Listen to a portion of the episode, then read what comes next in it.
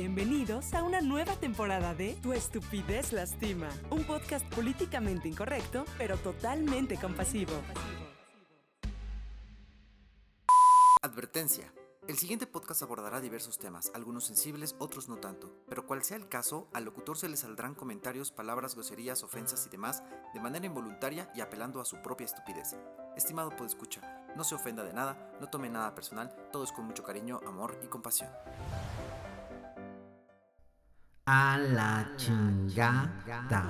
Una prueba más, no solo de la importancia del equilibrio emocional, sino del equilibrio en sí. La majestuosísima Simón Viles, una de las gimnastas más excepcionales, y aunque esta noticia es vieja no me importa, eh, decidió no continuar su participación en los Juegos Olímpicos. Para concentrarse, ni más ni menos, que en su salud mental. Qué pinche lección tan más cabrón. Imagínate entrenar diario entre 8 o 10 horas diarias durante 4 años a un ritmo y nivel macro, macro cabrón, ¿no? Para participar en la, en la justa pues, deportiva más importante del mundo.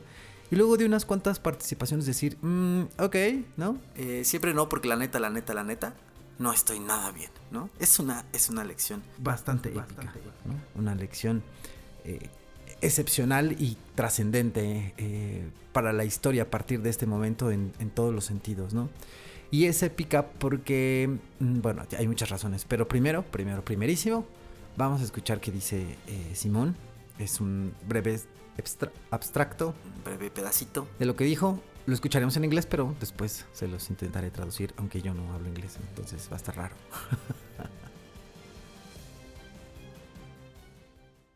Yeah, I say um, put mental health first because if you don't, then you're not going to enjoy your sport and you're not going to succeed as much as you want to. So it's okay sometimes to even sit out the big competitions to focus on yourself because it shows how strong of a competitor and person that you really are rather than just battle through it.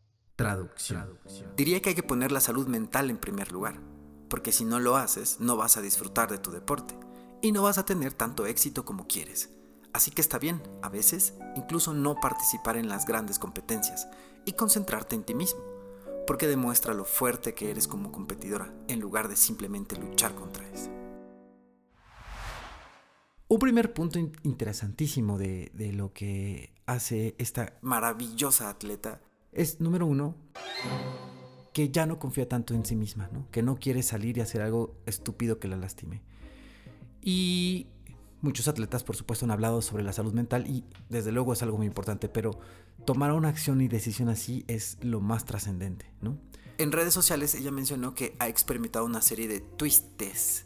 Es decir, es una expresión, esto, dentro del mundo de la gimnasia, que viene de twist, giro, y que alude a una especie de bloque eh, mental, ¿no? Donde los deportistas son incapaces de mantener el equilibrio y entonces sufren de desorientación mientras están en el aire. Otra cosa importante de esto es eh, tener en cuenta que lo que también menciona eh, la atleta es que tienen que proteger sus mentes y cuerpos y no solo salir y hacer lo que el mundo quiere que hagan, ¿no? Y esto último es un tremendo aporte, ¿no? Así como una tremenda lección, porque contrapone los ideales y expectativas que se tuvieron durante siglos sobre el deber ser. Y más sobre personajes que atraen los reflectores, ¿no? Cuántos artistas, famosos, deportistas siempre estuvieron al borde y nunca pararon porque, según el antiguo presagio, el show debe continuar.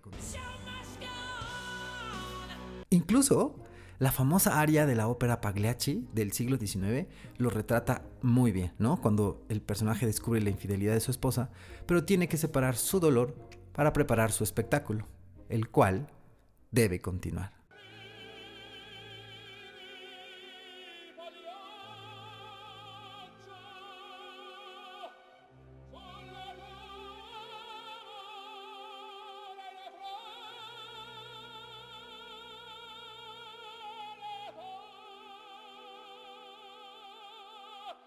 Y así durante años se ha tenido el estigma de que no importa por lo que estés pasando, emocionalmente hablando. Se debe continuar para lograr el éxito. Uta, esa palabra.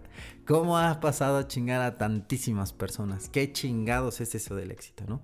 Esa idea capitalista que solo nos enajena para seguir consumiendo, queriendo a toda costa obtener fama, reconocimiento y poder.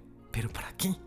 Eso solo nos ha convertido en una sociedad mucho menos empática, más autocentrada y ensimismada. Que solo busca causas cooperativas al bienestar y no causas eficaces o trascendentes. Perseguir eso del éxito, el alcanzar esos inalcanzables estándares de, de, de lo que la sociedad exige, solo ha generado Que la depresión y esto está cabrón, sea la segunda causa de muerte entre los jóvenes, ¿no? Entre otras cosas que lo causan, por supuesto, ¿no?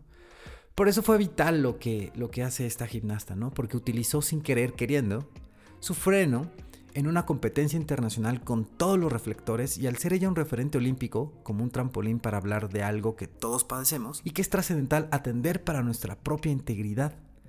Como decía Santo Tomás Aquino, uno no da lo que no tiene. Y si uno no tiene estabilidad interior, poco se podrá hacer en el exterior, ¿no crees? Al parecer, en pleno siglo XXI, aún es tabú y está de la super verga.